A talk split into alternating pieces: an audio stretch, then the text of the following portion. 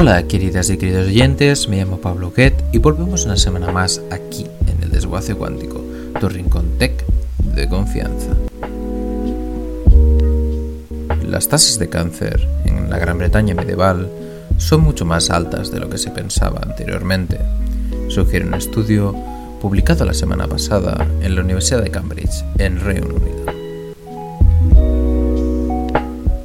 Habitualmente en Gran Bretaña se había hecho estudios en épocas más avanzadas de su historia, ya que había unos agentes que se consideraban más importantes para las inducciones de los tumores, como la esperanza de vida mayor, hábitos como fumar o la exposición a químicos de la revolución postindustrial.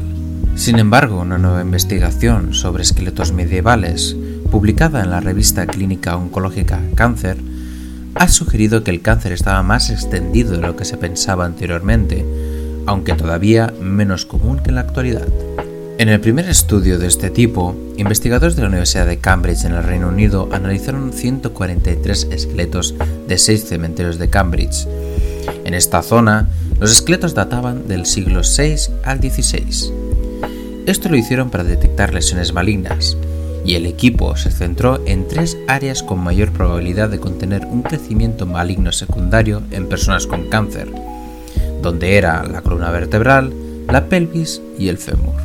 Los científicos inspeccionaron visualmente los huesos y utilizaron radiografías y tomografías computerizadas, y el equipo descubrió que el 3,5% de las personas mostraban evidencia de cáncer metastásico, es decir, cuando el tumor maligno se disemina a una parte diferente del cuerpo de donde comenzó.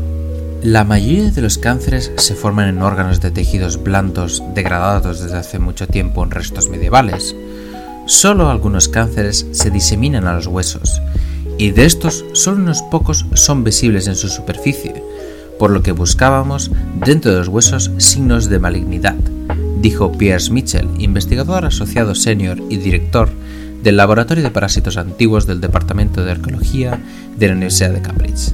Por otra parte, teniendo en cuenta los datos sobre poblaciones modernas que muestran que las tomografías computerizadas detectan metástasis óseas alrededor del 75% de las veces y la proporción de muertes por cáncer que involucran diseminación a los huesos, los investigadores estimaron que entre el 9% y el 14% de los británicos medievales desarrollaron cáncer.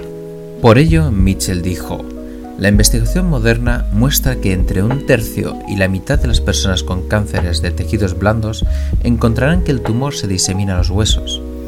Combinamos estos datos con evidencia de metástasis ósea de nuestro estudio para estimar las tasas de cáncer en la Gran Bretaña medieval.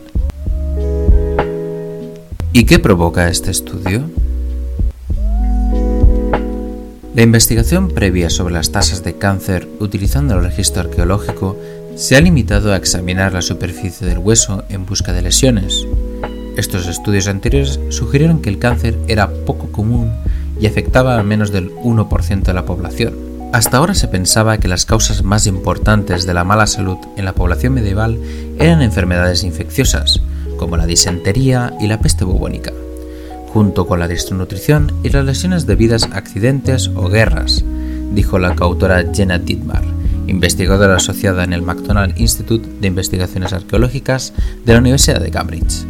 Y Dietmar añadió, ahora tenemos que agregar al cáncer como una de las principales clases de enfermedades que afligían a los pueblos medievales, aunque la realidad es que, aunque esta estimación es muy alta, el cáncer todavía estaba mucho menos extendido en la época medieval que en la Gran Bretaña moderna, donde hay una prevalencia de cáncer de 40% a 50% en el momento de la muerte.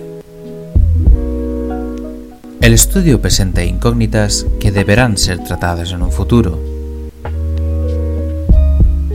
Una pregunta clave que permanece sin respuesta, según el estudio, es hasta qué punto los efectos del tabaquismo y las toxinas y contaminantes de la industrialización han tenido sobre el riesgo de desarrollar cáncer.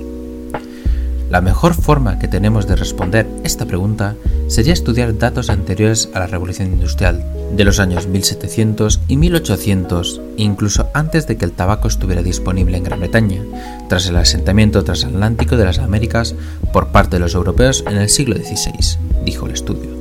Los propios investigadores dijeron que el estudio tenía limitaciones. Diagnosticar el cáncer en los muertos durante muchos siglos es un desafío. Los esqueletos no pueden describir sus síntomas ni hacer análisis de sangre. Además, otras enfermedades durante la vida pueden causar cambios en los huesos que pueden imitar las lesiones provocadas por la metástasis. Y la descomposición también puede afectar el hueso después de la muerte. Además, el tamaño de la muestra se vio limitado por la cantidad de esqueletos disponibles con una buena conservación de la columna, la pelvis y el fémur, lo que conduce a un mayor margen de error. Necesitamos más estudios que utilicen la tomografía computerizada de esqueletos, aparentemente normales en diferentes regiones y periodos de tiempo para ver qué tan común era el cáncer en civilizaciones clave del pasado, dijo Mitchell. Realmente es un estudio muy interesante, ya que arroja un poco de luz a una época muy oscura como la Edad Media. Aparte, Ojalá pudieran tener las mismas investigaciones en otras partes y en otros países para saber realmente qué pasó con nuestros cuerpos en la Edad Media, pero personalmente me ha sorprendido mucho que la tasa fuera tan alta. Bueno, queridas y queridos oyentes, esto ha sido todo por hoy. Un gran saludo desde el desguace cuántico.